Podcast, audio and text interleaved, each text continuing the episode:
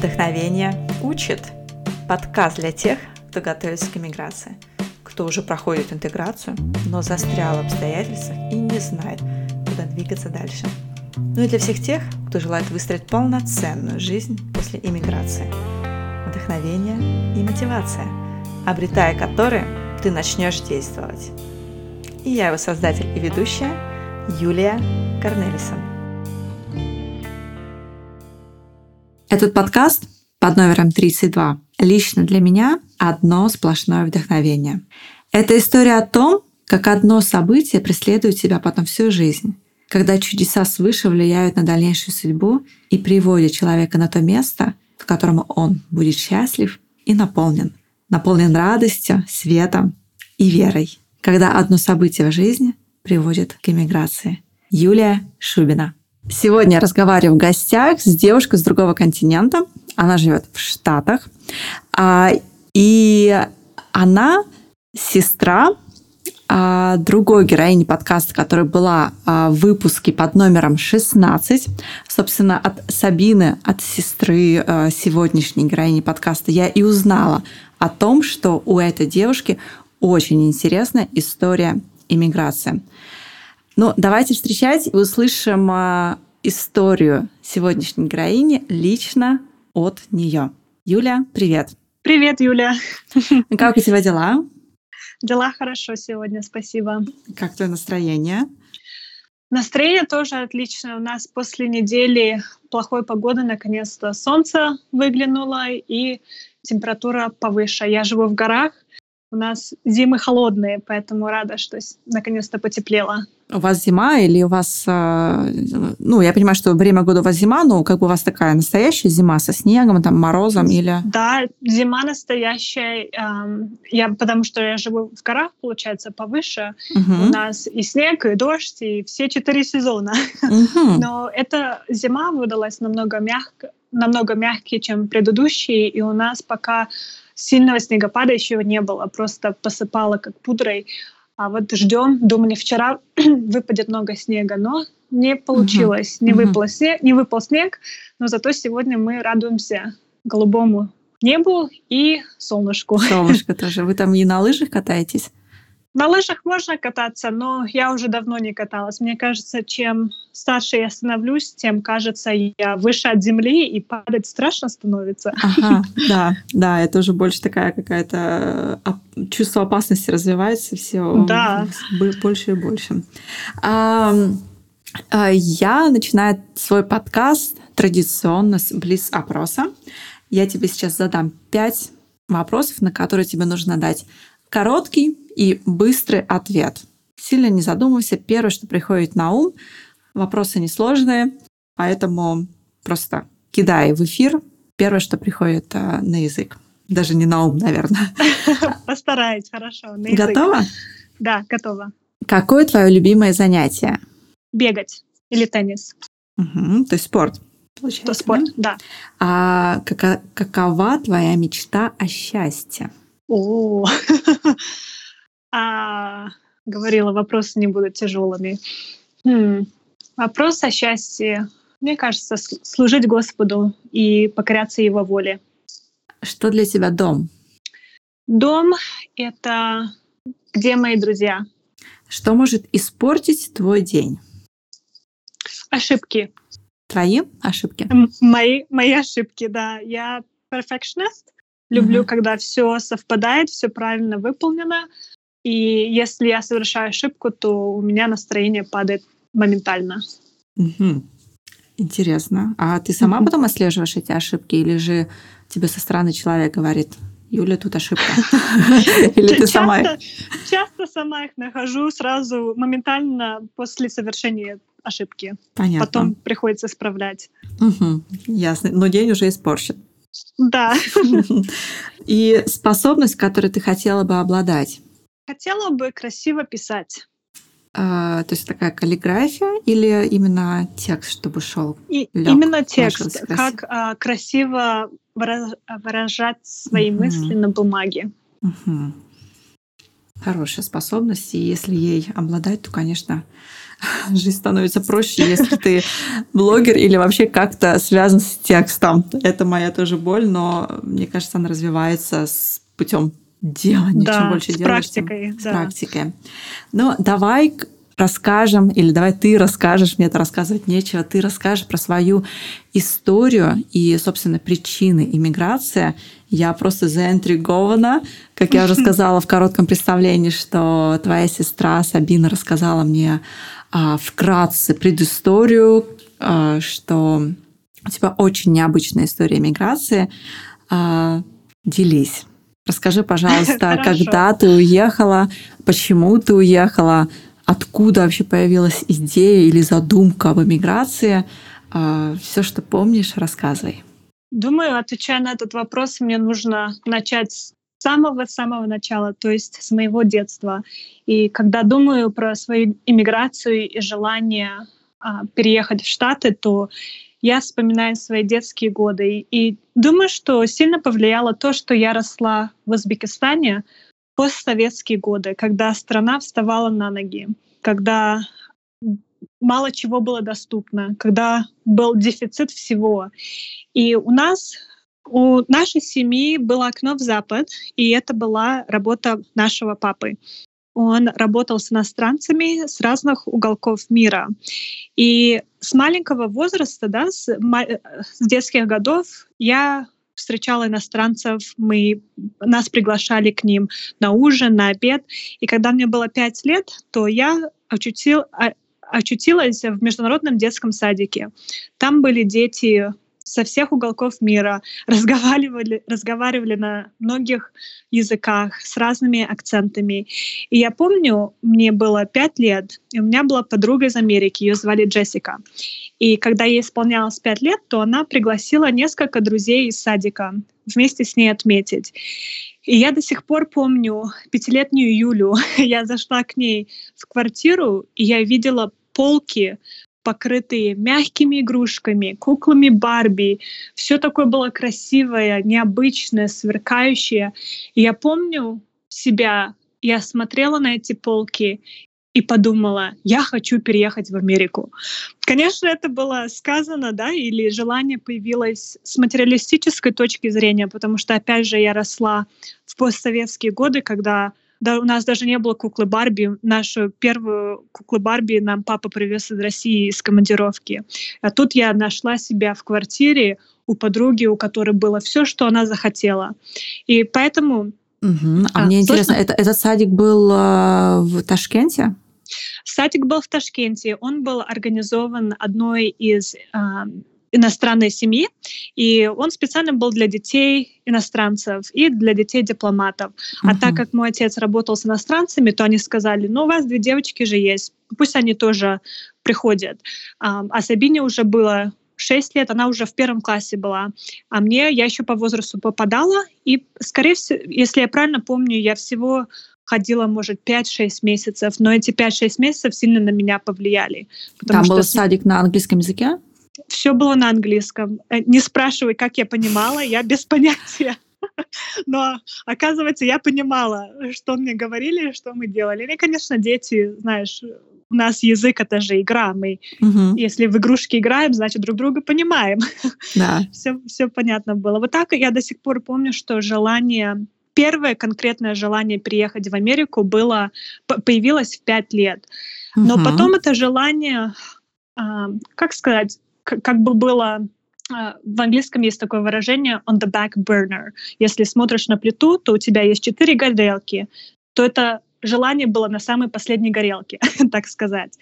Но когда я а, дошла до восьмого класса, родители нам сказали, что мы переезжаем в Россию. Um, и на самом причина, почему мы решили переехать, а, потому что в России были больше возможностей на учебу, на работу. И тогда это желание поехать в Америку как бы возродилось у меня, потому что а, я не знала, что, чего ожидать от переезда в Россию, но я знала, что я всегда хотела быть побывать в Америке с, с маленького возраста. И когда я выразила это желание родителям, мне папа сказал, ну ты хочешь, значит, действуй. И на тот момент мне было, если я правильно помню, 14 лет. И я спросила у папы, как, как мне начать, я не знаю. И он мне дал э, контакты одной из семей, с которыми он проработал 11 лет в Узбекистане. Они, изначально, э, они сами родом из штата Колорадо. И я написала им письмо на корявом английском и сказала, я хочу приехать в Америку. В 14 лет, когда я написала это письмо, я не задумывалась о деталях, о паспорте, о визе, даже о финансах. Просто я думала, мне хочется приехать в Америку. Я отправила это письмо, и, к моему удивлению, жена в этой семье написала и сказала, «А твой папа так нас благословил за эти 11 лет, с которыми он э, с, на, с нами прослужил. Мы хотим его отблагодарить и найти способ, как помочь тебе приехать в Штаты. Но я не знала, опять же, мне было 14 лет, я не задумывалась о деталях и о трудности процесса, и поэтому процесс продлился примерно два года. На тот момент мы уже переехали с семьей в Россию, и я проучилась 10 класс в России. И когда пришла весна, то мне эта семья из Колорадо написала и сказала, что есть одна христианская семья, которая хочет а, меня принять в свой дом, и чтобы я была у них, ну, как международной студенткой, получается. И опять же, я не задумывалась о деталях, но мне нужно было получить сначала российский паспорт, потом загранпаспорт. И так время шло и шло, и я помню, в мае папа сказал, давай купим тебе билет, потому что, не знаю, сможем мы купить по другой, если мы ждем, чем, дол, чем дольше мы ждем, тем билет будет дороже.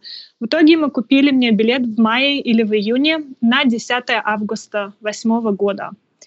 Июнь угу. прошел, июль, июль, середина июля пришла. У меня до сих пор нету загранпаспорта.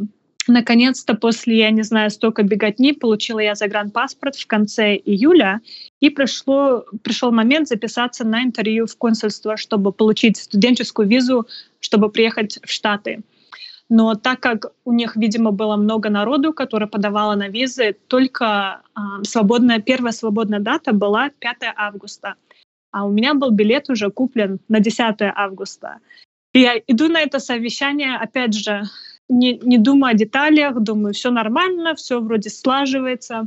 И в конце интервью консул мне говорит, у вас есть какие-то вопросы ко мне?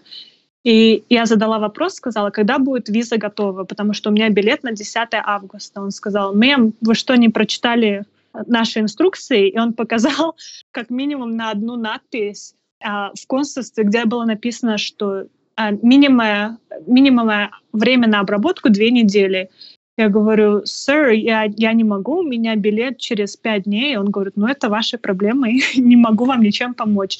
Я помню, я пришла домой, это было 5 августа, дождалась, когда все легли спать в семье. И про себя как бы, не знаю, не знаю, можно это ли назвать молитвой или нет, про себя просто сказала, как знала.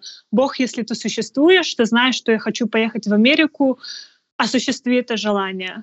И потом повторила этот процесс 6 августа. И опять же, тоже как-то в пустоту да, говорила, не знала, Господь меня слышит, Он существует или нет, и заснула. 7 августа, опять же, за три, недели, за три дня до эм, отлета в Штаты я получаю звонок из э, консульства США. И мне э, ну, говорят сообщение, и сказали, поздравляем, вы получили вашу студенческую визу. И я, честно говоря, даже не помню, что еще они сказали. Я трубку бросила и поняла, что Господь ответил на эту молитву, которую я даже не знала, услышит он или нет. Я помню, я вбежала в посольство, и а, те, кто меня приняли, даже она как-то сомнительно на меня посмотрела, говорит, вы же здесь только были несколько дней назад. Как, как так, что ваша виза готова? Что ей даже непонятно было, как быстро визу, визу обработали. И 7 получила свой паспорт с визой, и 10 августа села на первый свой самолет, никогда до этого в жизни не летала, угу. и а, полетела за океан. Приземлилась сначала в Лондоне, у меня была пересадка в Лондоне, я, конечно, с выпученными глазами по аэропорту ходила, пыталась на, понять, что, как мне эту пересадку навигировать. Но потом, слава богу, все обошлось. И я прилетела в Денвере, это столица города, штата Колорадо, и меня встретила моя семья, с которой я должна была провести год. Угу. Юля, очень захватывающая история, и прям на самом деле кажется, что из разряда каких-то из разряда каких-то чудес, что тебе за три дня, считай, выдали визу. Ты говоришь, что а, ты э, в 14 лет уже точно поняла, что ты хочешь переехать в Америку. А, два года, да, то есть, как я сейчас правильно услышала, угу. занял этот процесс поиска, так скажем, пути а, когда ты написала письмо а, той семье в Америке, и когда они угу. тебе ответили, нашли какой-то выход, да, что вот есть христианская семья, которая готова тебя принять. Как проявлялось вот это твое хотение, да, то есть ты говоришь, ты даже когда визу запросила, произносил эту молитву, что осуществи это желание. Но вот как оно у тебя проявлялось? Может быть, на каком-то внутреннем уровне? Вот откуда была вот эта уверенность, что ты вот реально этого хочешь? Вот что это было? Можешь Интересно, вспомнить? Интересный вопрос. Честно говоря, мне кажется, мой возраст очень если человек. Я не буду... Очень редко, когда я рискую. Но мне кажется, что я начала действовать, когда я была подростком, и я просто не задумывалась о деталях. У меня в голове было так все просто. Хотела, по, захотела поехать в Америку, но есть семья, которая хочет меня принять, значит, все получается. Я даже не заморачивалась насчет того, что а, Конечно, был, да, не, а, не знала, получу я визу или нет, но у меня в голове все это как укладывалось, все должно было произойти.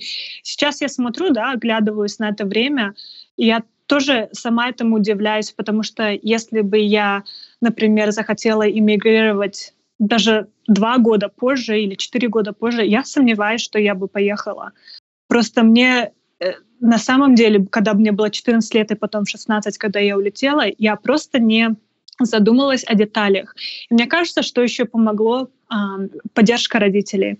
Мне родители всегда поддерживали. Опять же, говоря про это окно в Запад, э, у меня папа привык к тому, что если у детей, э, когда детям иностранцев исполнялось 16-18 лет, им давали родители чемоданы, и они уезжали э, в школу, да, где ты, э, не знаю, как это по-русски, boarding school, где ты живешь и учишься. Uh-huh. И мне кажется, это тоже способствовало тому, что мои родители отпустили меня в таком возрасте, потому что в Узбекистане ты живешь с родителями, пока ты не выйдешь замуж. А так как э, из-за того, что мой папа увидел с семьями, семьями иностранцев, то они мне, родители дали свое согласие, наоборот, поддерживали. Мне папа с самого начала сказал, если ты найдешь способ переехать в Штаты, я найду деньги на билет. И mm-hmm. мне кажется, это тоже очень помогало, помогало, что на самом деле мое желание может осуществиться, потому что родители за меня, вот эта семья из Колорадо тоже мне помогала. И, и этот, мне, это, мне кажется, сделало мой процесс легче. Угу. А ты, когда рассматривал этот вариант, ты э, видела это как какой-то временный переезд, или же для тебя это уже прям было все? Я еду с концами, и там я буду пытаться изо всех сил зацепиться, остаться, то есть прям настоящую иммиграцию угу. видела перед глазами. Или же все-таки смотрела на нее как временный какой-то переезд, попробовать? Я, знаешь, опять же, об этом сильно не задумывалась. Я когда ехала, я знала, что у меня виза действительно на один год, что мне школа дала грант тоже на один год. Но мне кажется, в глубине души я знала, что я хочу остаться. И это желание было подтверждено, как только я прилетела в Колорадо, как только я познакомилась со своей семьей, как только я начала учебу. Но я очень черно-белый человек. Если мне сказали, у тебя виза действительно на один год, значит, все, через год я должна уехать, я не буду нелегально оставаться. Но опять же, когда я приехала, сразу поняла, что хочу остаться. И уже потом начала искать пути, как мне, как мне остаться. Но uh-huh. изначально я ехала только на один год, на 11 класс школы. Uh-huh. А когда ты э, улетал из России, как проходило ваше расставание вот, э, с сестрой, с родителями? Что они говорили, что ты чувствовала? Да, если, если честно говорить, конечно, я рада, что сейчас все это изменилось, но на тот момент я не могла дождаться, когда я от них уеду. Мне кажется, это был подростковый возраст на это повлиял. Также у нас с сестрой не были а, хорошие отношения. Мы только начали дружить, так сказать, когда повзрослели. Поэтому расставание не было тяжело, тяжелым изначально. Mm-hmm. Я, честно говоря, не знаю, как меня родители отпустили. Но с моей стороны для меня эм, А почему ты не знаешь, э, что именно? Что именно? То есть ну, черты характера у тебя такие, но с другой стороны ты говоришь, что не очень э, рисков... рискованная, да? Или, или же все-таки да. тогда ты наоборот была такая прям...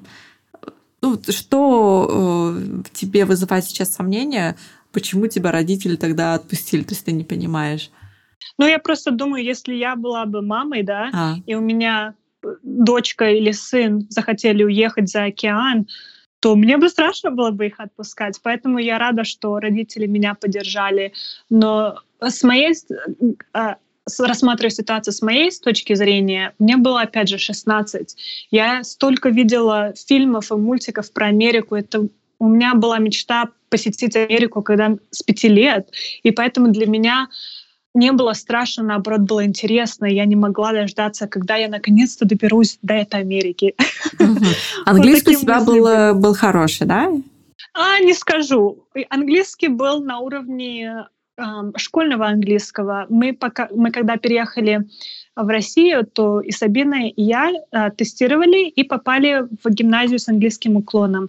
И эта гимназия очень нам помогла в изучении английского, потому что у нас английский как минимум один раз в день. Это либо английский как язык, или чтение, литература, или техника перевода. У нас гимназия, очень, мне кажется, гимназия очень сильно меня подготовила к переезду в Штаты. И хотя это был в основном технический английский и британский английский, да, британское произношение, британские, британская грамматика, но все равно, мне кажется, это помогло с Э, а, с изначальным переездом. Но потом, uh-huh. конечно, пришлось адаптироваться и учить американский английский, uh-huh. который на самом деле очень, очень другой, чем британский, отличается сильно. То есть получается, что а, схема была такова. А, объявилась семья в Америке, которая могла тебя взять а, к себе на проживание, и они тебя устроили в школу а, как международный студент по обмену или, или как вот эта схема выглядела? Похоже на то, которое ты описала. Семья, которая, с которой мой папа работал а, в Узбекистане, они а, были миссионерами от Большой церкви в Колорадо. И здесь часто, если большая церковь, то у них при церкви есть еще школа. И я попала в эту школу, эта семья рассказала мою историю, что я из Узбекистана, и они мне дали грант на 11 класс учиться. Uh-huh. Семья, которая, с которой я жила, была а, они друзья с семьей, которая помогла мне приехать. И так как школа была частная, христианская, то у них очень мало было международных студентов. Но, слава богу, с когда приезжаешь на студенческой визе в Штаты, то это довольно просто. Тебе школа выдает письмо, и ты это письмо показываешь во время собеседования в консульстве. Так что на самом деле, вот я сейчас оглядываюсь, да, сейчас у меня грин-карта, а, а когда смотрю на первую, на визу, на учебную, то на самом деле ее было легко легко получить, легче, чем, например, рабочую визу. Поэтому, хоть я была и международной студенткой, я не приехала по какой-то программе или по какому-то обмену. Семья uh-huh. вот это помогла все это устроить, uh-huh. а также э, собрала ресурсы, финансы, чтобы я могла, у меня были деньги на расходование в течение uh-huh. этого года. Uh-huh. То есть, получается, это такая больше личная инициатива, но из-за того, что у них большие контакты, да, вот в mm церкви, да, э, среди других миссионеров, они смогли группы людей собрать и осуществить вот эту идею, эту задумку, пригласить тебя и дать возможность тебе учиться в американской школе и при этом жить еще с э, какими-то карманными расходами. Да. Ты говоришь, что ты приехала в Америку, и ты сразу начала уже думать о том, как сделать так, чтобы здесь остаться? Вот что тебе дало вот это понимание, что да, это та страна, где ты хочешь жить? Да, мне опять же кажется, что возраст повлиял. Я приехала подростком, мне было все интересно, а, все привлекало. Также очень а, устраивал уровень жизни и возможности. Например, дам, дам пример. У меня, когда я семья, с которой я жила, у них а, младший ребенок, тоже моего возраста, а, и у нее в 16 лет была своя машина. Я про себя думаю, как так можно в 16 лет ребенок, это ребенок же еще, водит машину. Но потом а, тоже возможности в плане того, что, например, а, я любила с мамой со своей смотреть теннис. И в Америке есть бесплатные теннисные корты в парке, да, публичный парк, дешевые ракетки, пошел купил и игра на здоровье, когда у меня до этого таких возможностей не было. Получается, не знаю, уровень жизни, мой возраст и вот такие возможности сильно повлияли на то, что я хочу остаться. А, у меня папа всегда шутя говорит, Америка сделана для людей. Там все продумано. Хотя тоже шутят, говорят, для ленивых это все. Но на самом деле здесь так все продумано, сделано так, чтобы ты наслаждался своей жизнью. Угу.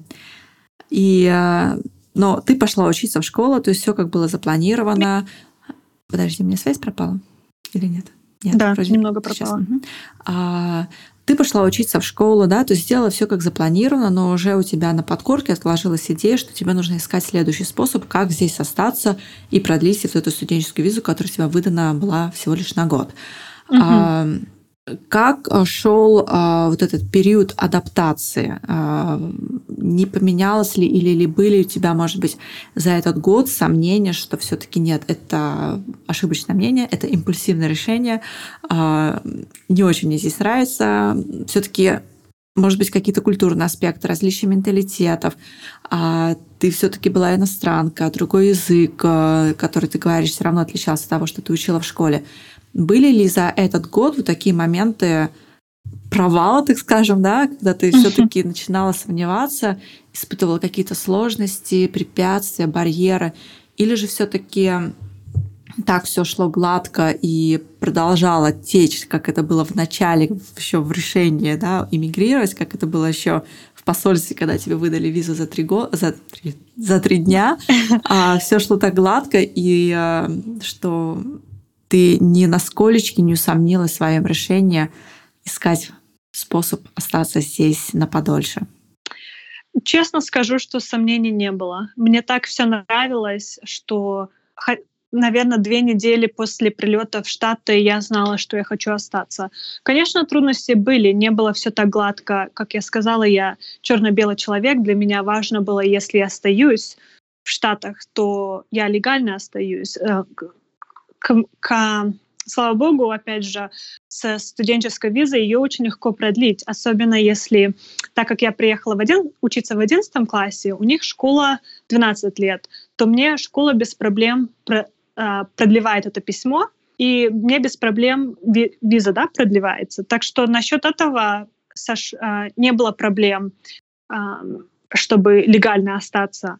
Насчет трудностей в адаптации язык, конечно, был тяжело давался в начале, опять же, потому что я привыкла к британскому английскому произношению, грамматике, а здесь было совершенно другое произношение. Потом еще я же с подростками общалась в школе сленг, туда его добавляешь в кашу. И я помню, первое время было очень тяжело, настолько тяжело было, что я приходила домой и плакала а, своей хост-маме, что я ничего не понимаю, потому что а, все учителя для меня говорили на каком-то непонятном английском, и я всегда с собой словарь таскала. Но даже не заметила, как я словарь положила на полку. Мне кажется, очень помогло то, что я интегрировалась а, и была окружена только англоговорящими людьми, и не с кем было разговаривать по-русски. По-русски, получается, хочешь, не хочешь, тебе нужно было изучать английский.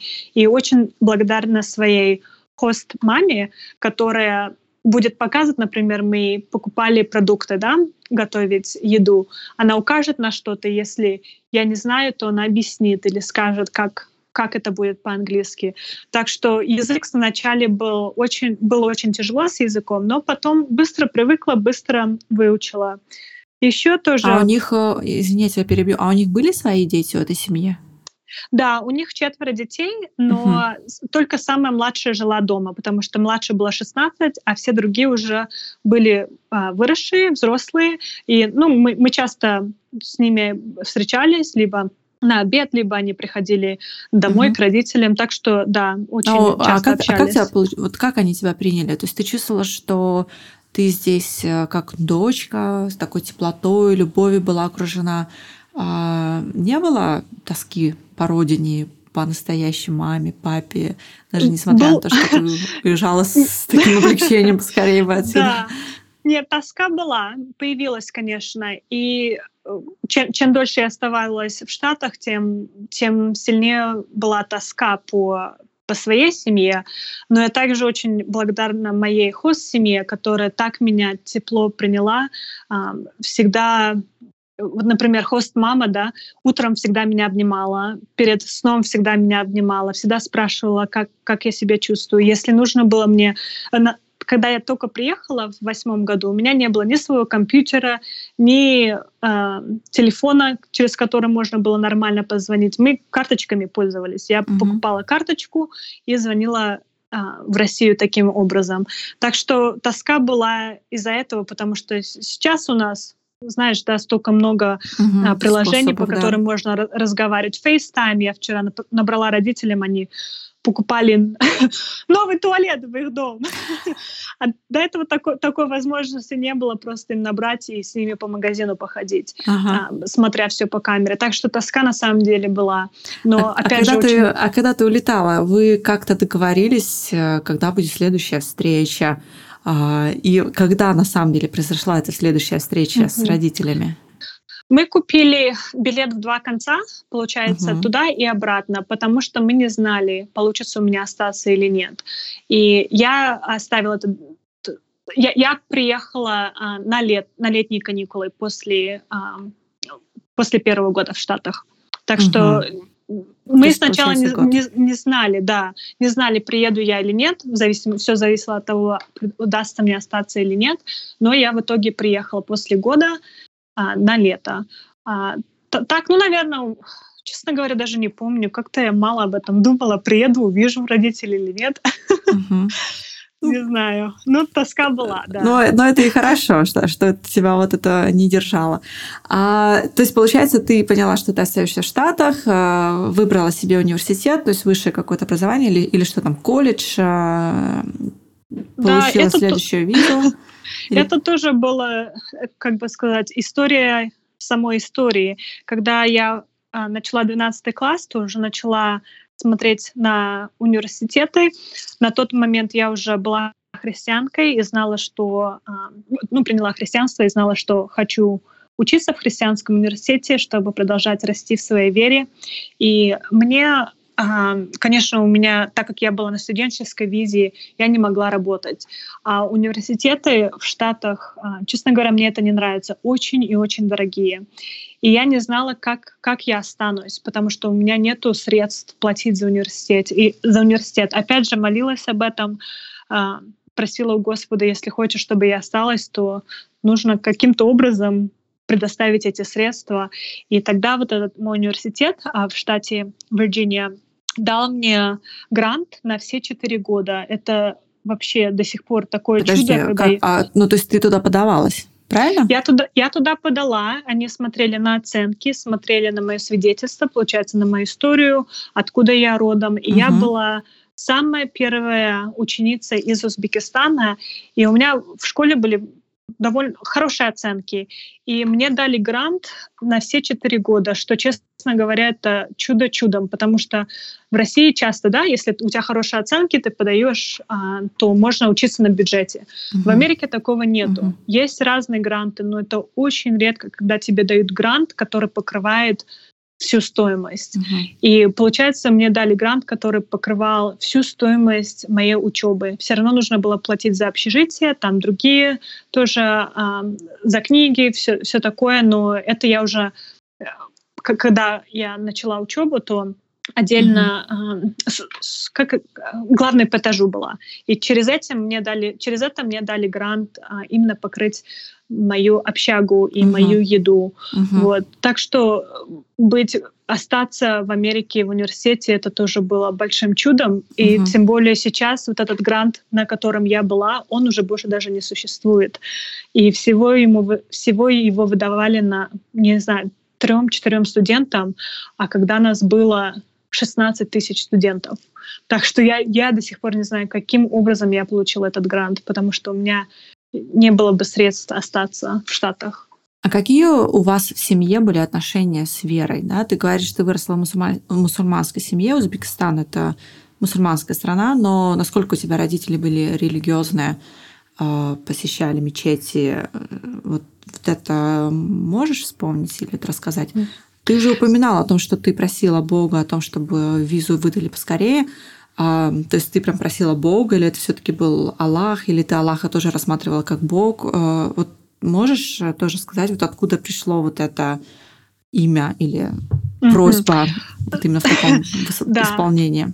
Хороший вопрос. Узбекистан мусульманская страна, и у меня пап, а, не папа, дедушка с маминой стороны был мусульманином, а папа, они из России, получается, православное да, влияние. И опять же рос, росла в годы пост, а, после развала Советского Союза. И работа отца с иностранцами, с миссионерами повлияла на на понимание, не скажу на понимание, на представление о Боге. У меня, когда я росла, было представление, что есть Аллах и есть Бог. Но потом, когда приехала в Штаты, то уже поняла, что есть Бог и поняла, что а, сейчас пытаюсь объяснить это в детстве, были разные семена, которые а, были посажены в моем сердце. Либо это были, было через миссионеров, с которыми папа работал, либо это было через а, коробку, которую я получила в 2001 году, мне кажется, ты будешь задавать про это вопросы.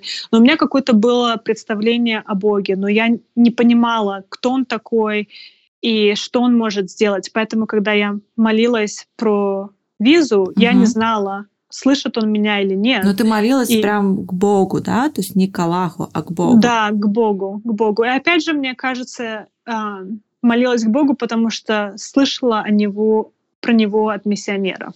Угу. Вот. А потом уже, когда приехала в Штаты, жила с христианской семьей, училась в христианской школе, и семья, которая помогла мне приехать, они тоже верующие.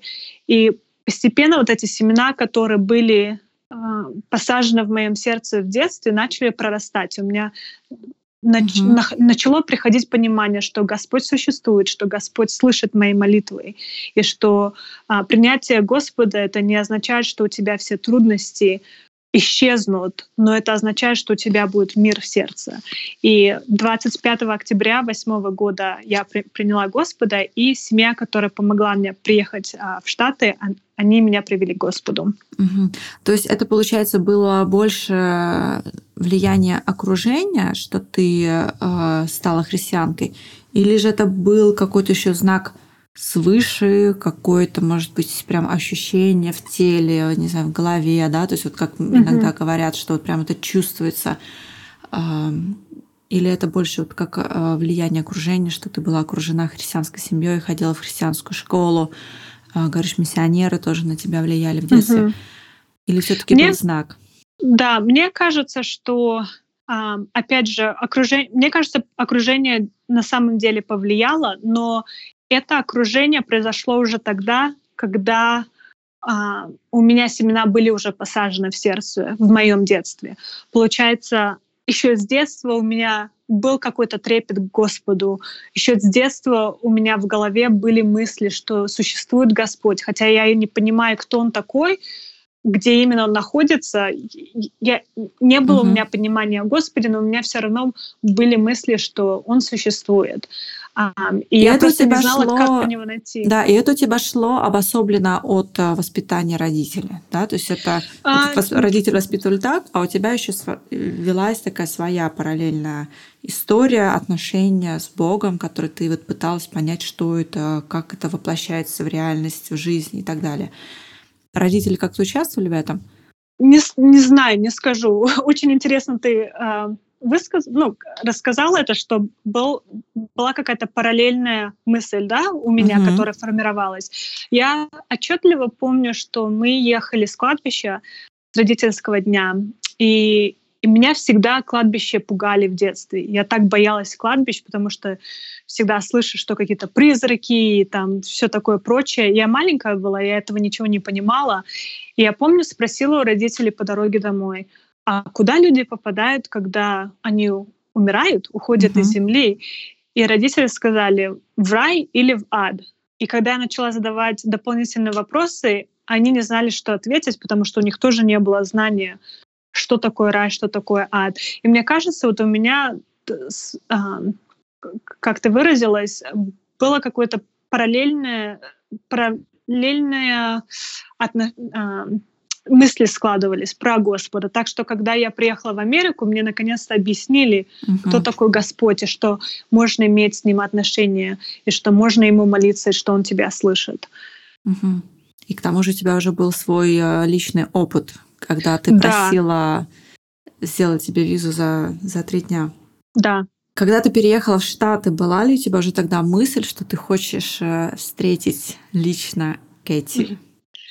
Знаешь, не было, потому что на тот момент мы уже не переписывались несколько лет, так как когда мы переехали, переехали из Узбекистана в Россию, то связь потерялась пока мы переезжали, она пошла учиться в университете. Поэтому, как я знала, что, конечно, она живет в Штатах, знала по адресу, что она жила в Северной Каролине, но так как так как я жила в Колорадо, в совершенно другой части страны, то я сомневалась, что если даже мы наладим контакты, да, и снова начнем общаться, то навряд ли мы увидимся. Mm-hmm. Но перед отлетом в Россию на лето, получается, после 11 класса, мне все друзья в школе сказали, заведи Facebook, чтобы мы могли с тобой общаться, пока ты в России.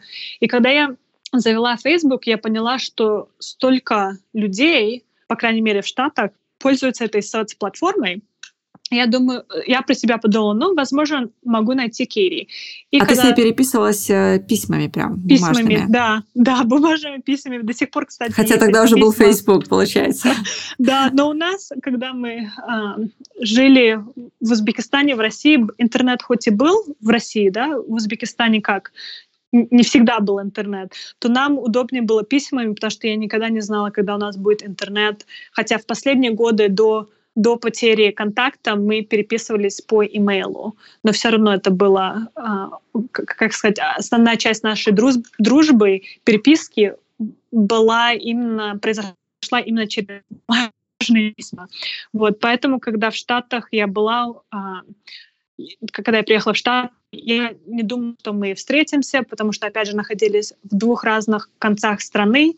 И когда завела Facebook, уже тогда попыталась ее найти, конечно, сразу узнала по фотографии, написала. Это было перед моим отлетом в Россию, наверное, в мае, в мае, кажется, девятого года. Написала, сказала Кири, я только что провела одиннадцатый класс э, в школе в Штатах, э, живу в Колорадо. Я сейчас улетаю на лето, в Россию, но вернусь в августе. Пиши. Ну, как-то просто, да, попыталась наставить, наладить связь с ней. Но потом не ожидала, какой ответ я от нее получу, потому что она написала обратно и сказала, Юля, хоть во время учебного года я живу в Северной Каролине, это этим летом я работаю на а, ферме в Колорадо. Ух и когда ты. она забила, да, это вообще только Господь мог такое устроить. Когда она забила в карту, где она работала и где моя школа, мы всего два часа езды от друг друга были. Она говорит, давай ты когда прилетишь, я, я уезжаю обратно в Северную Каролину в конце августа, а я прилетала в начале августа, то мы договорились о встрече. И вот когда я вернулась из России, мы встретились, она приехала ко мне, к моей а, семье, с которой я на тот момент жила, и мы встретились после, я не знаю, скольки лет. Я получила подарок от нее в, перв... в 2001 году, И мы встретились, получается, в августе 2009 года, 8 угу. лет спустя. Угу. Давай теперь раскроем э, эту тайну или вообще кто это за кто это за девушка Кейти и почему мы сейчас тут стали про нее рассказывать. Каком году ты получила вот эту э, shoebox, да, коробку из-под угу. обуви? Обуви. Звучит, наверное, нашим слушателям очень странно, что за коробка из-под обуви. А, начну, наверное, рассказ с того, что есть организация, гуманитарная организация, которая называется «Сумка Самарянина». И на, а, папа тоже с ними работал в Узбекистане определенное время. И... Я тебе скажу еще больше. Я тоже получала такую коробку из-под обуви. Да, у нас э, тоже был гуманитарный самолет. Я посмотрела твои видео, ага. и у меня прям сразу тронуло внутри. И я начала вспоминать, что тоже было в моей коробке. И я тоже помню эти фотографии и письма, но а, у меня так это все не сложилось, как у тебя. Вот, но Вау. поэтому, да, да, да. Поэтому давай рассказывай, я тебе даю слово, рассказывай, что Хор- это за коробки. И, угу. ну, ну вот, а, моя коробка прилетела на самолете. А, 2001 год произошел теракт 9.11.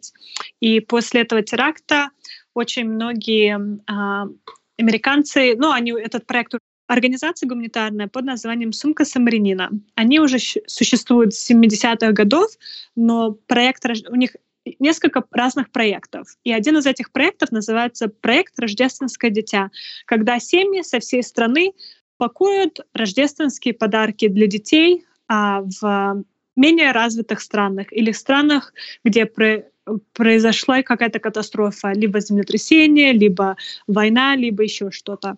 И в 2001 году а, при, эта организация «Сумка Самарянина» приземлила огромный самолет «Антонов», а, грузовой самолет, который был наполнен подарками для детей Средней Азии. А так как мой папа работал с этой организацией на тот момент, то он помогал с, пере, с перевозом э, и с раздачей этих подарков детям в клиниках, в детских домах, также а, в в деревнях, которые тяжело доступны были. А так как так как организация тоже хотела посвидетельствовать семьям волонтеров, водителей и переводчиков, то папе дали два подарка. Один для Сабины, другой для меня. И я до сих пор помню, мне было 9 лет, опять же, конец 2001 года. Папа пришел домой, и я знала, что папа, а, когда звонок прозвенел, я знала, что это папа. И я когда посмотрела в глазок, увидела, что папа держит два подарка. И когда открыла дверь, он говорит, выбирай.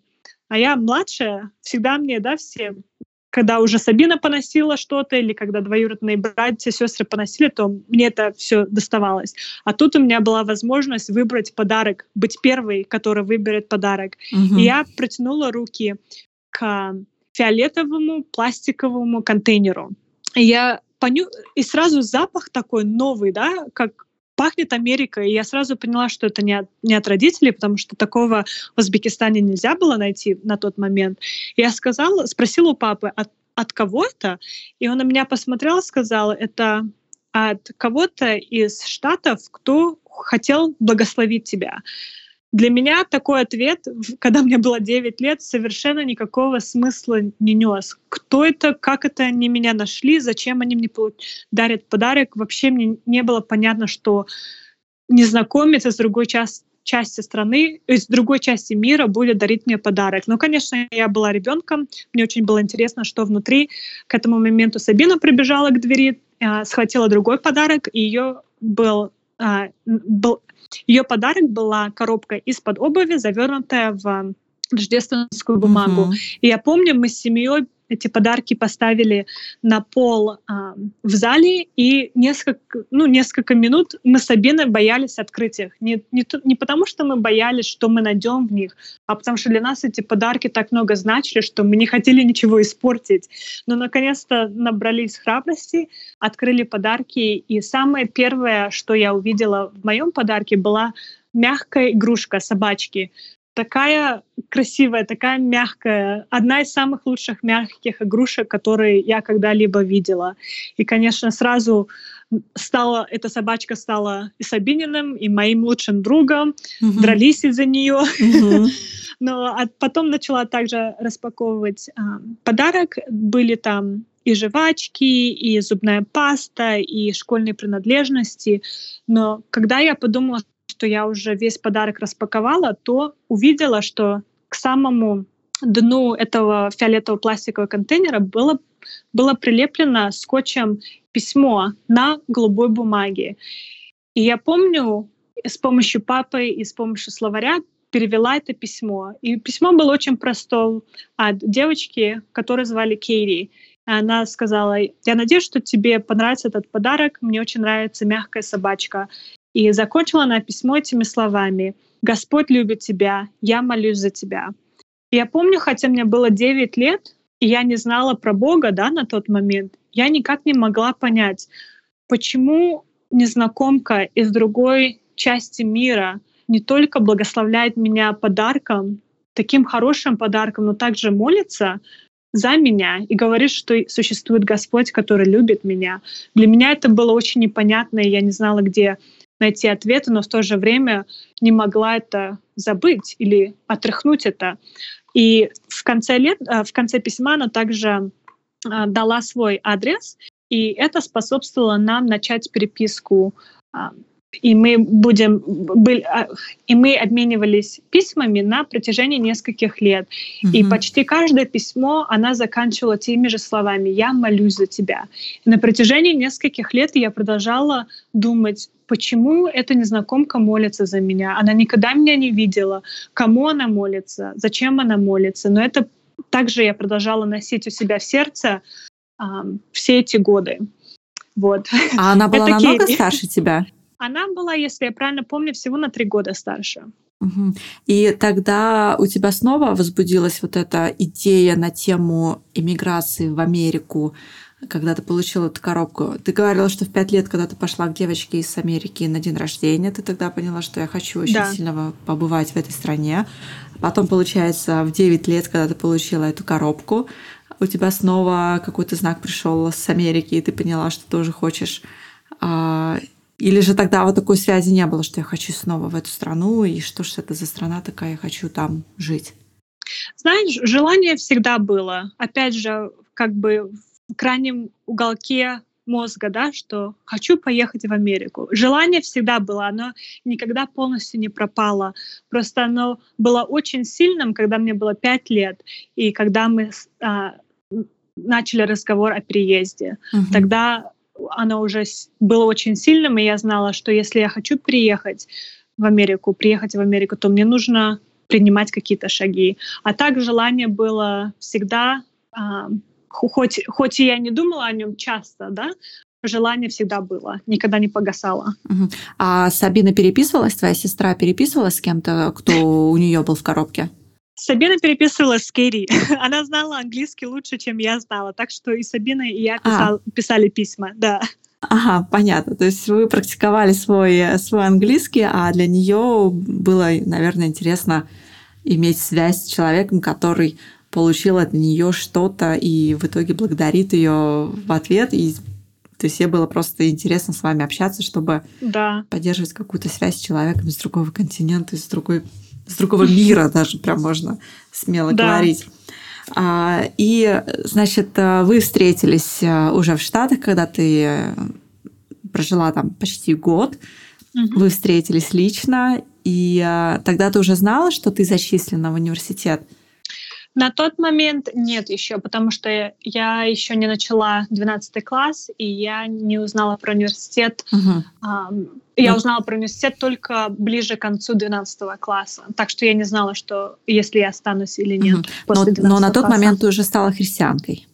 Это правильно, да. И теперь э, интересным элемент нашей встречи у меня тоже после того, когда я стала христианской, тоже начала христианкой, тоже начала молиться, да.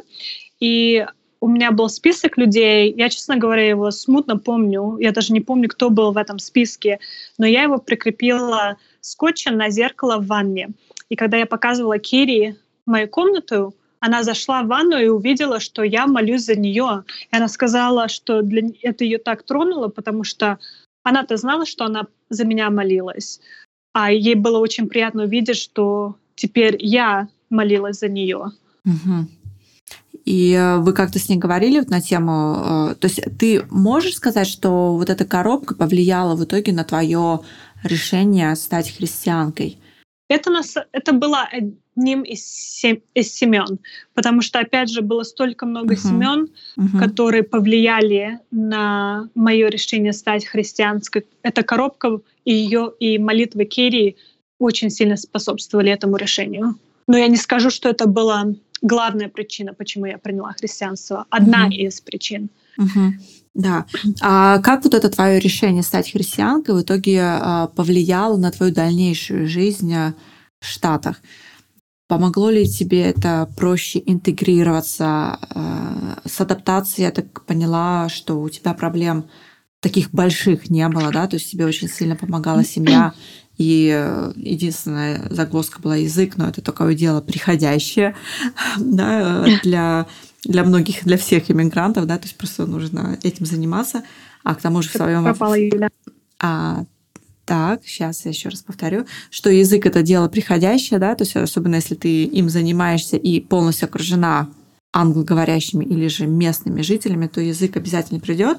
Но вот именно на вопрос вот интеграции, вот как ты себя чувствовала в этой стране, вот насколько ты себя комфортно там ощущала, э, девочка, которая приехала из ниоткуда страны, наверное, которую даже никто не слышал никогда, и постоянно говорить, где, где, где, и пытаться какие-то ассоциации сказать, ну, потому что, мне кажется, у нас такое, ну, по крайней мере, раньше это было точно, когда, например, э, приезжал человек из... Э, я просто помню, на школе тоже приезжали американцы, и потом у нас девочки ездили в Америку по обмену там на год. Когда они говорили «Беларусь», ну, я училась в Беларуси, никто не, из Америки не понимал вообще, что это за страна, где это находится. И, и вот это немножко усложняет коммуникацию, и приходилось какие-то им придумывать ассоциации, кто-то там какой-то трактор вспоминал, потому что в Беларуси делаются тракторы, и там в Америке видели этот трактор. В общем, как ты с этим справлялась? Вот насколько у тебя был Помогло ли тебе это? Или, может быть, это вообще никак не участвовало в твоей комфортной интеграции в Штатах? А, или же, наоборот, стала проводником вообще ко всем дверям, и тебе стало намного проще после того, как ты приняла христианство? Как шел да. твой процесс интеграции? На самом деле не знаю. А, когда я приняла веру, это не только повлияло на мою интеграцию, это повлияло на всю мою жизнь. Когда ты принимаешь христианство, у тебя трудности не уходят. Грех тоже не уходит. Нужно это ежедневная борьба. Но что, что изменилось, что после принятия христианства у меня появился покой на сердце, на душе, которого раньше не было. И я Э, ранее сказала, что я очень беспокойный человек. Я боюсь очень много, много всего, беспокоюсь за много. А когда приняла Господа, не скажу, что это сразу все у меня ушло, но появился такой покой и такая надежда, которой раньше не было. И Господь говорит э, в Его Слове, «Придите ко мне, все уставшие и обремененные, и я успокою вас». И вот это у меня и произошло, что я появилось такое спокойствие, которым угу. которым тяжело описать словами, которые тяжело описать словами. Но это, наверное, тоже не приходит же в какой-то прям миг, да, то есть ты вот приняла, и у тебя бац, и спокойствие. То есть, наверное, может быть, есть какие-то ритуалы, которые ты выполняешь, и которые тебе дают э, вот эту спокойствие, ну, вот эту стабильность, спокойствие, э, без бестревожность, не знаю, есть такое слово. А, то есть, наверное, выполнение каких-то ритуалов э, помогает? Ну, я, я не знаю, что я могу молитву и чтение слова назвать ритуалом. Да, но это два... конечно. конечно. Тем более, если это ты делаешь еще на постоянно ежедневной основе, может быть, даже несколько раз на день, то, конечно. Вот, Юля, честно скажу, перед записью подкаста я, я помолилась, чтобы Господь мог мне дать э, слова, которые которые должна донести нашим mm-hmm. слушателям. Даже самое простое, как вот запись подкаста, да, хотела, mm-hmm. чтобы а, его имя было возвышено через этот разговор, который у нас mm-hmm. сейчас с тобой происходит. Вот. А так, на самом деле, честно, честно общение с Богом и чтение Его Слова — это mm-hmm. единственное, что Uh-huh. что я делаю, так сказать. Uh-huh. А, да, а потом это... все, все остальное приходит. да. когда ты ищешь его. То есть, когда ты полностью входишь в такой поток э, в этом общении, э, выполнении ритуалов, связанных с моле, молебями, молит, молебениями. Извини.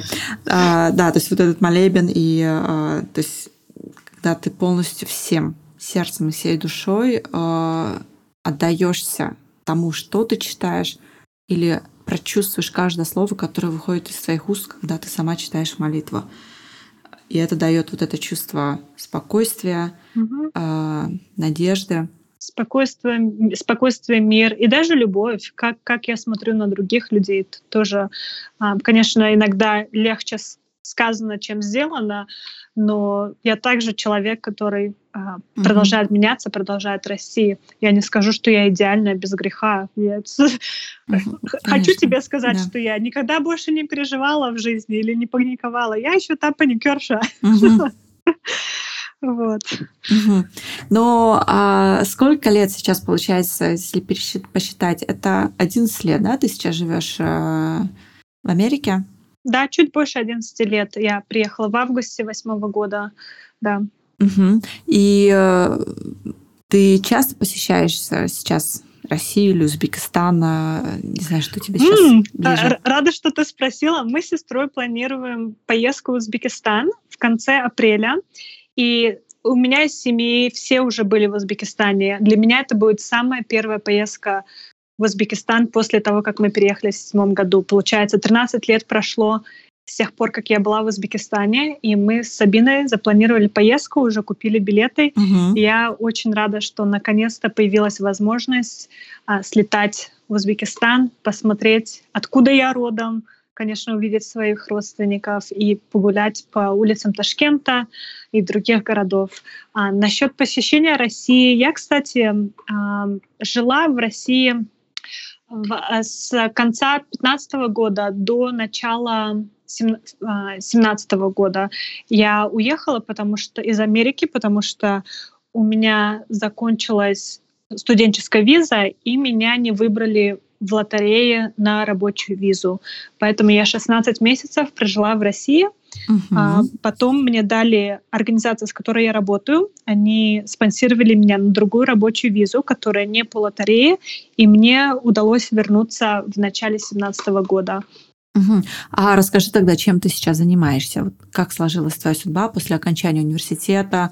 А, то есть я так понимаю, что ты год э, прожила в семье, которая тебя приняла, потом ты уехала в университет и жила уже там в общежитии, э, потом ты закончила университет, устроилась на работу, или да. как сложилась твоя да, история? Все, все так и прошло. Прожила uh два года в Колорадо, пока заканчивала 11-12 класс.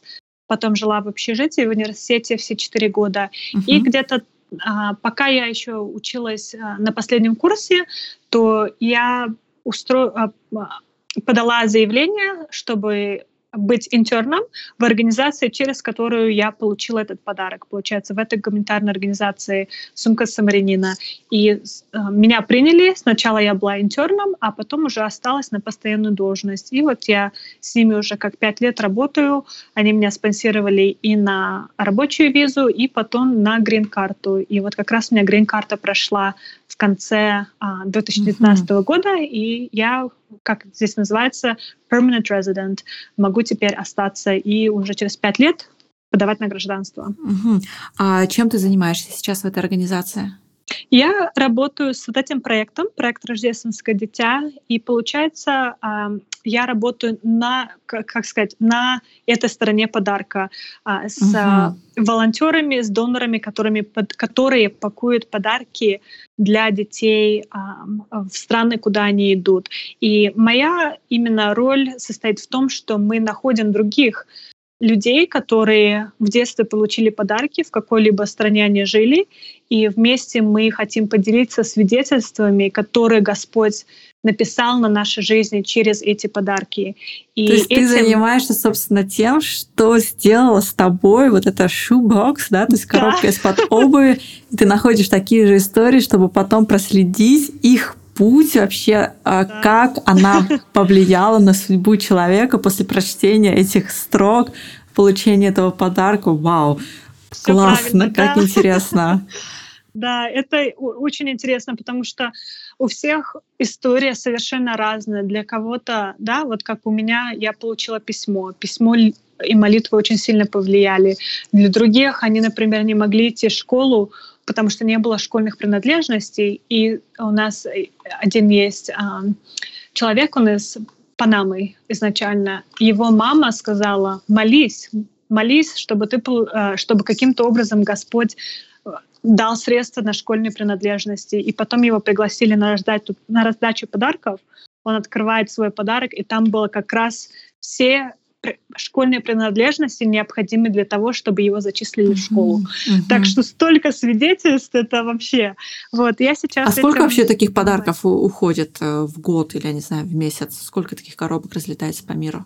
В год а, около мы только недавно а, получили подсчет за последний год, за 2019 чуть больше 10 миллионов подарков. И, конечно, проект уже существует с 92 года. Соединенные Штаты не единственная страна, которая отправляет и подарки. Также Канада, также Германия, Соединенное Королевство, Австралия, Япония, Финляндия, э, Испания. Получается несколько стран, которые пакуют эти подарки. И с каждым годом количество все растет, но также и продолжает расти количество детей, которые могут получить угу. эти подарки. Угу. И в страны Восточной Европы бывшего Советского Союза вы тоже отправляете сейчас? Да, отправляем в страны а, Восточной Европы, в те страны, куда нам разрешают войти. Угу. Это просто для того, что, может быть, кто-то из слушателей тоже является обладателем, или, может быть, а, ребенок, и будут а, писать или откликнуться, знать, кому сообщить свою историю. А, потому что я свою коробку получила, наверное, 96 или 97 год. То есть у нас тоже была такая гуманитарная помощь, мы ее тогда называли. В школу привезли коробки, то есть у нас не было выбора, то есть каждому раздали, поэтому угу. по этой упаковке они были завернуты в рождественскую бумагу. И э, помню, тоже принесла мама в дом, и сестре досталось лучше, чем мне. Мне досталось, ей досталась тоже мягкая плюшевая игрушка, пингвиненок. Кстати, у нас до сих пор тоже он есть. Вот. И я помню, тоже мы смотрели на эти фотографии, какие они другие, какой-то фон на фотографии. И мне что запомнилось, что люди не смотрят прямо в камеру, а они смотрят как будто бы наискосок. И вот это у меня сразу такая картина ассоциации, что вот европейцы, американцы, они смотрят наискосок, они не смотрят прямо в объектив. Вот, но что-то было тоже запредельное, такое чудесное, как из, из другого мира. И я пыталась смотреться, что там за фон у них на фотографии, какие-то горы. И представляла, что это, и нарисованные горы, или это настоящие горы.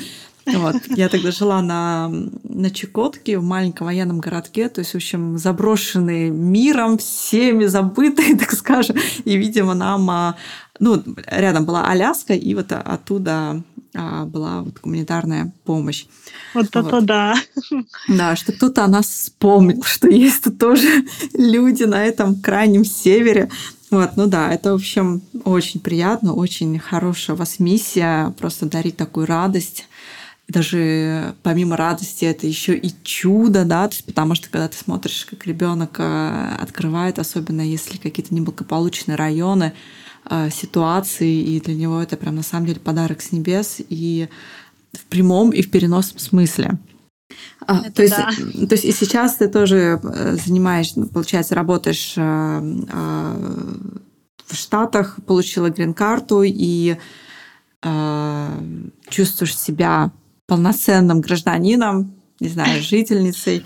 И если сейчас уже говорить с высоты твоего опыта, Можешь дать совет нашим слушатель, слушателям, как быть, если возникают сомнения на тему иммигрировать или нет?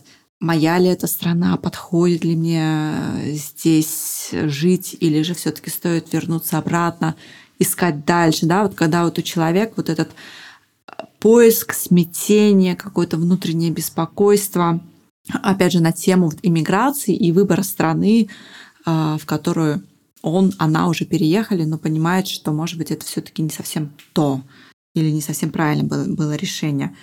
как им стоит поступить, что им стоит делать. Может быть, есть какой-то у тебя совет? Если есть. Интересный вопрос.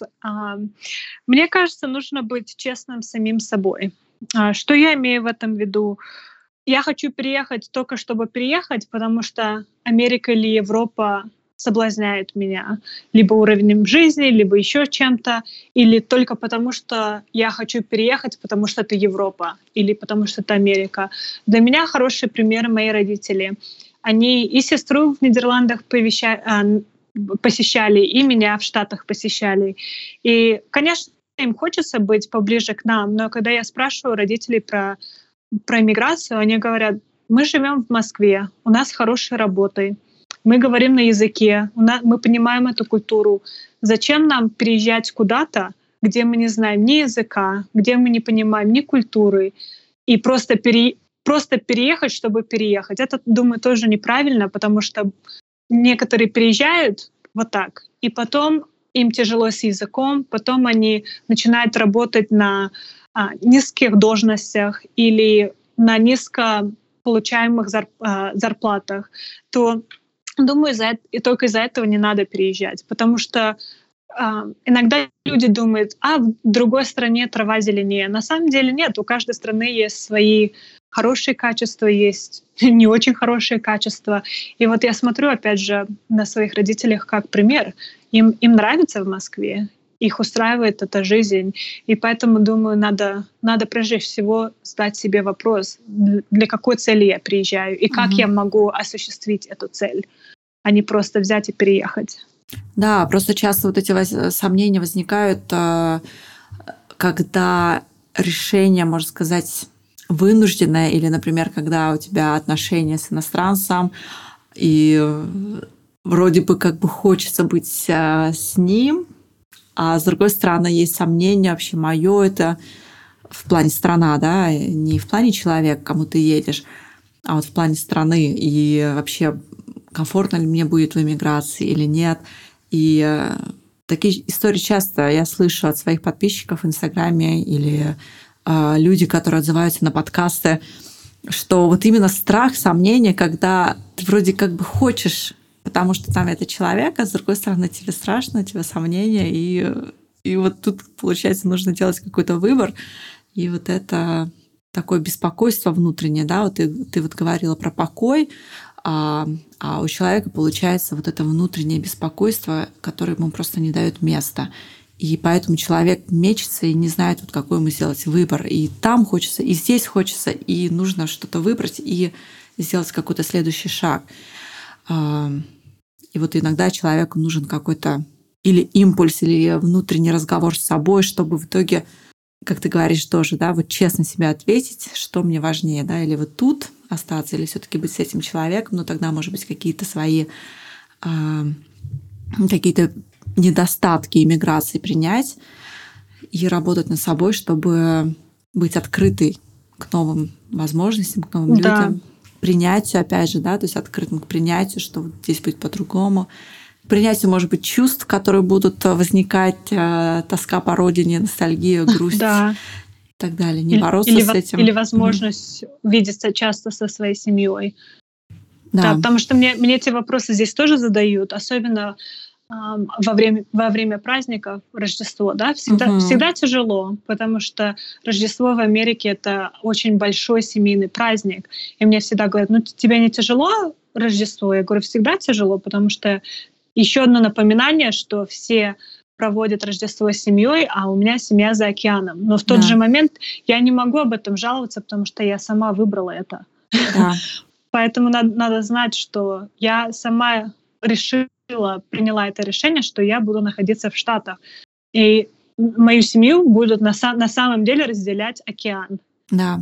Очень большое расстояние, да. Да, то есть это вот такое принятие, и потом а, а, нахождение какого-то внутреннего стержня, когда ты сам себе веришь и доверяешь, да, то есть даже, может быть, не веришь, когда ты сам себе доверяешь, и все, ты доверился своему выбору и отпускаешь, да, то есть и вот я и лучше качество, чем количество, да, то есть иногда можно да. Рождество отмечать и потом как бы без качества, да, там встречаться раз в год или раз в пять лет, но очень качественно, но расставание, конечно, это всегда сложно.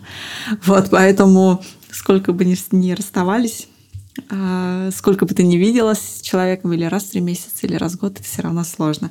Поэтому, как, да, ты правильно говоришь, стоять на своем решении, что ты понимаешь, что ты это сделала осознанно, и для тебя это жизнь. Вот моя жизнь вот такая, что я Рождество встречаю не в семье.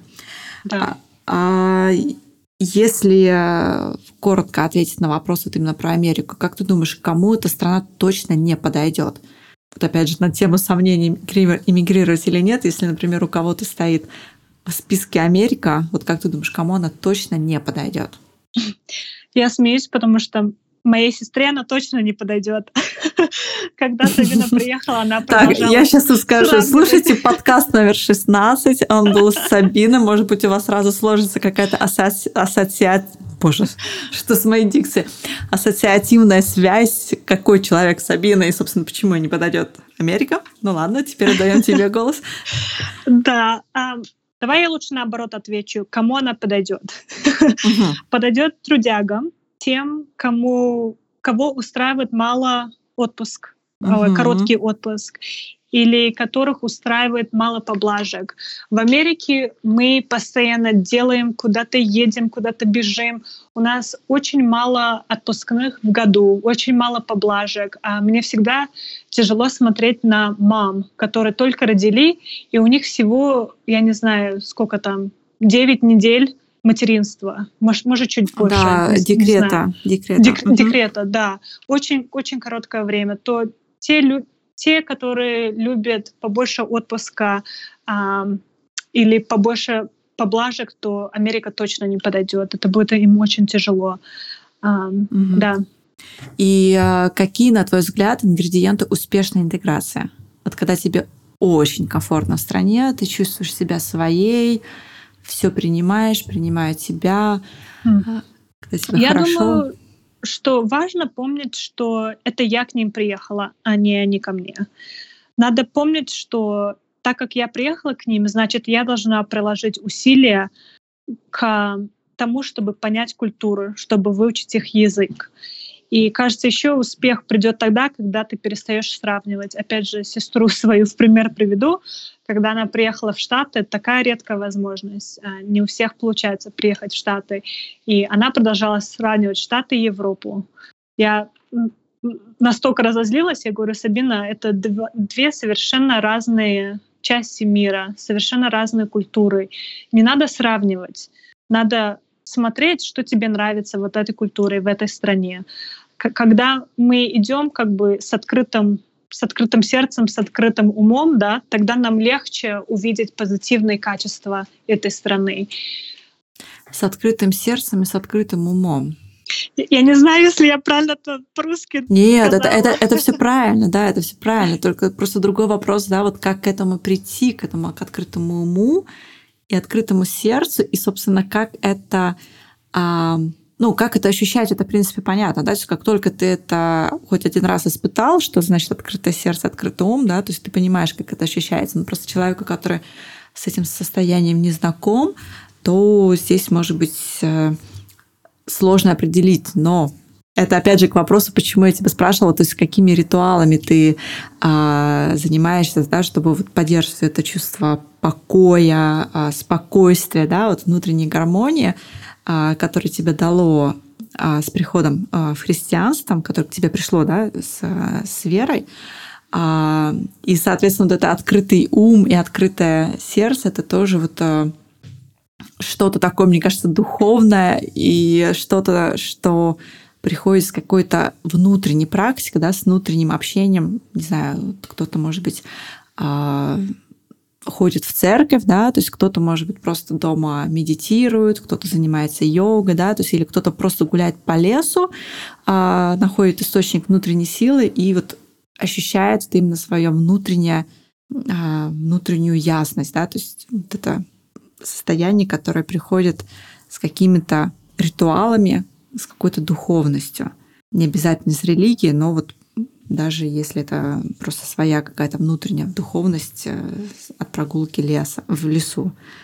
Знаешь, Юля, я соглашусь, что религия, конечно, влияет на это, но я тоже думаю про такие примеры, например, когда я говорю здесь, что когда я когда я рассказываю моим американским друзьям, что в Узбекистане мы кушаем лошадь, у них сразу такое чувство ужаса отвращения.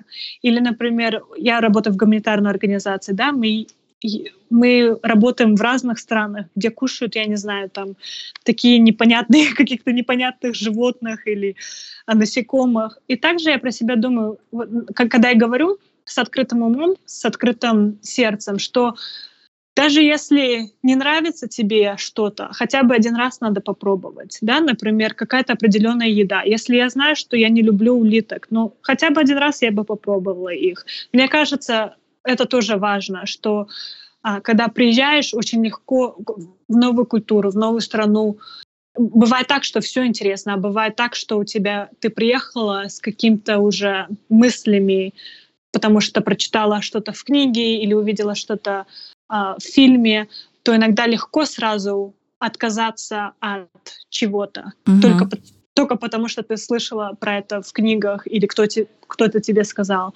Вот, я думаю, это тоже важно, не бояться пробовать, не бояться окунаться в культуру а, и смотреть, как, как местные это делают. Да, то есть это избавление от каких-то уже суждений, сформированных а, восприятием других людей, которые ты тоже перенял себе. Да, такой open-minded, это, наверное, по-английски очень хорошо. Да. Да, да, да. На русский не переводится. Но открытое ум и открытое сердце, это, наверное, очень, э, очень правильный, самый, самый точный перевод. А, мы подходим к концу. Вот уже время пролетело, я не знаю, сколько, полтора часа, наверное, если э, прям точно смотреть. А, наши слушатели, наверное, э, может быть, подкаст будет для общего пользования, для общего прослушивания чуть меньше, чем полтора часа, потому что часть версии я даю а, в Patreon, патронам проекта «Вдохновение учит». Если вам интересно слышать расширенный эпизод с Юлей, то присоединяйтесь в клуб. А свой подкаст я заканчиваю другой традицией. Я задаю снова пять вопросов, но уже больше для вдохновения – за кем ты следишь в цифровом мире, кого ты читаешь? А, не рассказала еще, что я недавно начала, пошла на магистратуру, и я хочу изучать право. Поэтому в цифровом мире на данный момент слежу в основном за гуманитарным сектором и за их действиями в мире. Один из примеров, конечно, Организация Объединенных Наций, а также есть очень много других организаций в гуманитарном секторе, за которым слежу. Это какой-то источник, платформа, где есть сбор всех новостей, или же это просто типа их социальный профиль или там... А? Да, это их социальный профиль. Обычно у каждой своей организации есть своя страничка в интернете. Угу. Просто за ними слежу. Да. Угу. А самый полезный для тебя инструмент в работе или приложение в телефоне?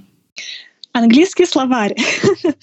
Хотя я была в Штатах, хотя в Посоветуй, уже... какой? Если, например, кто-то тоже учит английский, как, каким словарем ты пользуешься? Um, здесь сло, uh, очень популярен словарь под названием Merriam-Webster.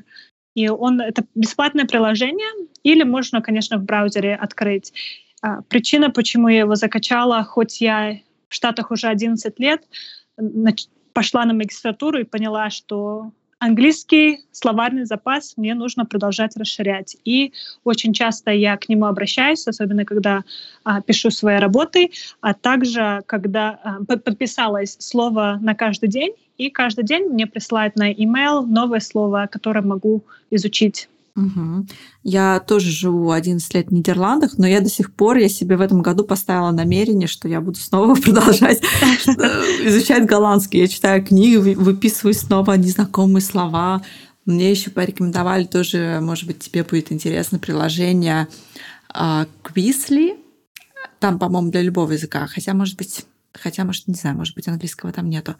Uh, Quizit, Quizit, вот, и там прям можно карточки записывать, вот когда такие типа стикеры, uh, очень, очень удобно там практиковать новые слова. Вот, поэтому, дорогие слушатели, если вы живете год и вы просто бьетесь об стену, учите новый язык, биться вы будете еще долго, потому что иностранный язык можно учить постоянно и бесконечно. Не отчаивайте вы, не отчаивайте. Как это? Не отчаивайтесь. Не да, отчаивайтесь. Не отчаивайтесь. Да. да, мы все в одной лодке, мы все этим занимаемся.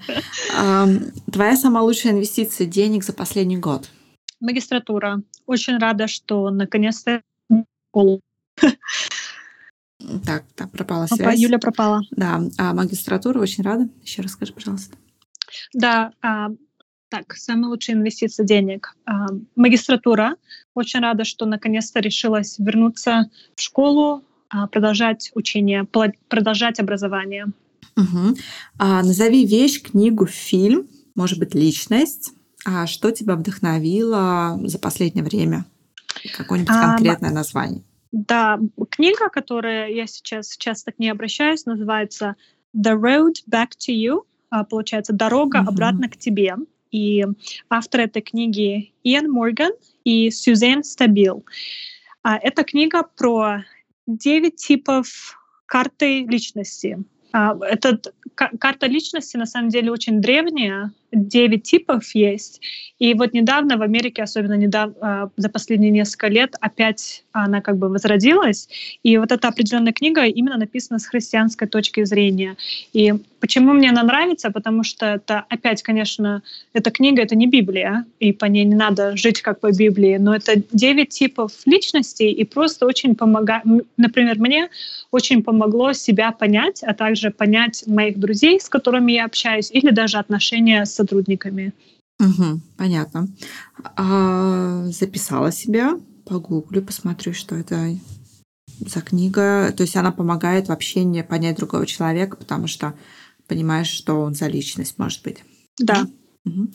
А самый любимый город или место на Земле, который ты рекомендуешь посетить? Приезжайте ко мне в гости. Я живу в очень маленьком городке в горах под названием Бун. А, Бун, штат Северная Каролина. И мне он очень нравится. Мне здесь так спокойно, так хорошо. Со своей работой я очень часто а, в командировках, и мне очень приятно возвращаться к себе домой. И мы, я живу с тремя другими девчонками, и у нас мы арендуем очень красивый дом, очень много дерева в нем. Вот. И здесь я, мне очень нравится. Сейчас, особенно зимой, когда листьев на деревьях нету, то видны горы, и горы называются Blue Ridge Mountains, получается, голубые, голубые горы.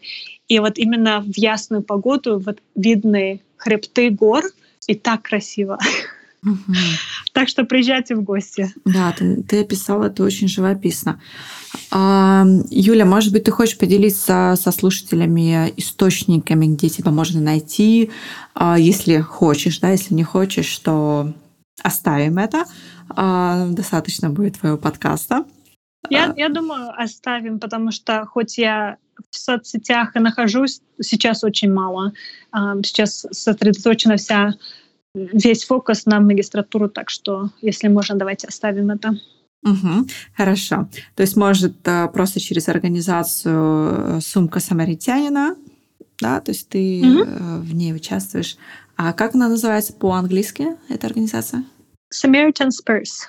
Я благодарю тебя за эти полтора часа, даже уже больше э, душевного, такого вдохновляющего разговора, за твое время, за то, что ты поделила своей историей. И я очень надеюсь, что эта история придаст силы слушателям подкаста, которые, может быть, в сомнениях или же а, в каком-то беспокойстве, в переживании.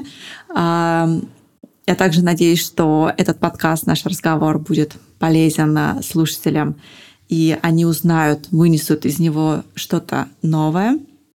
Поэтому, дорогие слушатели, если а, это таки есть, то, пожалуйста, оставляйте свои отзывы, ревью в iTunes, потому что в iTunes это очень ценит. А я ценю обратную связь, и мне очень важно, чтобы этот проект развивался и рос дальше. А он невозможен без обратной связи, без ваших ревью и отзывов а, а, в iTunes, в приложении подкаст. Поэтому, пожалуйста, делайте, делайте хорошее дело. оставляйте отзывы, оставляйте ревью или пишите мне в Инстаграме мой профиль Ланкома, что вы думаете или что вам дал этот подкаст с Юлей Шубиной. Юля, я прощаюсь с тобой. А, Еще лично тебе скажу спасибо. И спасибо тебе тоже, Юля, за возможность поделиться своей историей. И, как ты уже сказала, очень надеюсь, что а, нашим слушателям он даст пользу, либо совет, либо что-то новое, что они уже не знали до этого. Да. Пока и хорошего тебе дня. Хорошо, спасибо, пока. Друзья, если вам понравился подкаст, и из этого эфира вы узнали для себя что-то новое, получили порцию мотивации и вдохновения, то я буду вам очень благодарна, если вы напишите положительный отзыв в iTunes. Как это сделать, читайте на моем сайте learnbyinspiration.com. Ваши отзывы вдохновляют меня на новую запись, ведь вдохновение учит.